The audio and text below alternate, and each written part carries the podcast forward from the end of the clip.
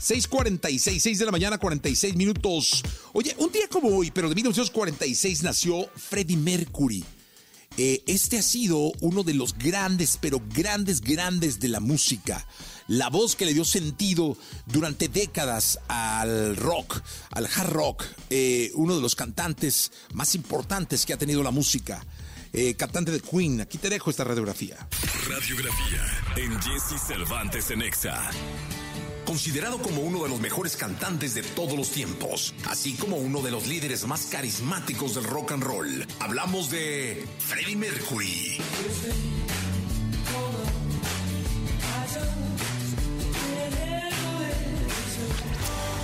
Nacido el 5 de septiembre de 1946 con el nombre de Farrokh Bulsara Freddy. Era de ascendencia persa, su familia originaria de la isla de Zanzibar.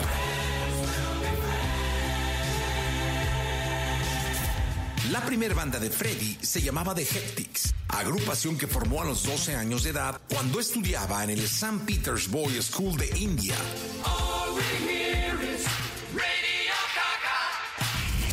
Se graduó de la Escuela de Artes Healing de Londres, Inglaterra, en donde obtuvo el título de diseñador gráfico. De hecho, fue él quien diseñó el logotipo de Queen.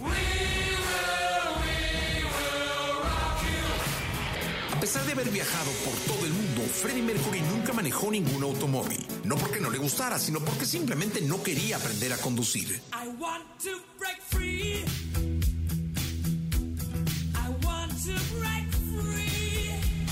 Para muchos, una de las mejores canciones que realizó Mercury fue Bohemian Rhapsody, pero aunque no se crea, Freddie no se consideraba un buen pianista, por lo que odiaba interpretar esta melodía en concierto ya que le preocupaba equivocarse en el piano.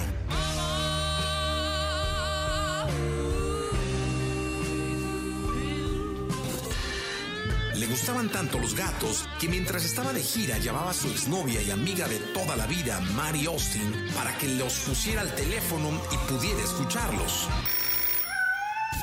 En 1981 Queen vino a México presentándose en Monterrey y en Puebla. La confirmación de su gira fue un shock total en nuestro país. Fue la primera banda de rock importante en tocar en México. Según cuenta la leyenda, en su presentación en Puebla, cuando la banda comenzó a tocar Another One by the Dolls, Freddy se puso un sombrero gigante y al parecer esto ofendió a los presentes quienes empezaron a arrojar zapatos al escenario. Freddy agradeció el gesto.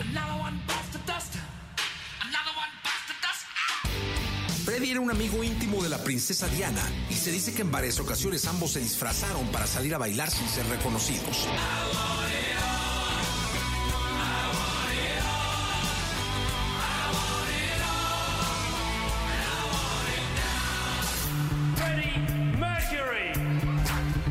Un talento innato, poseedor de una voz privilegiada, provocador, versátil y un gran carisma. Él es Freddie Mercury.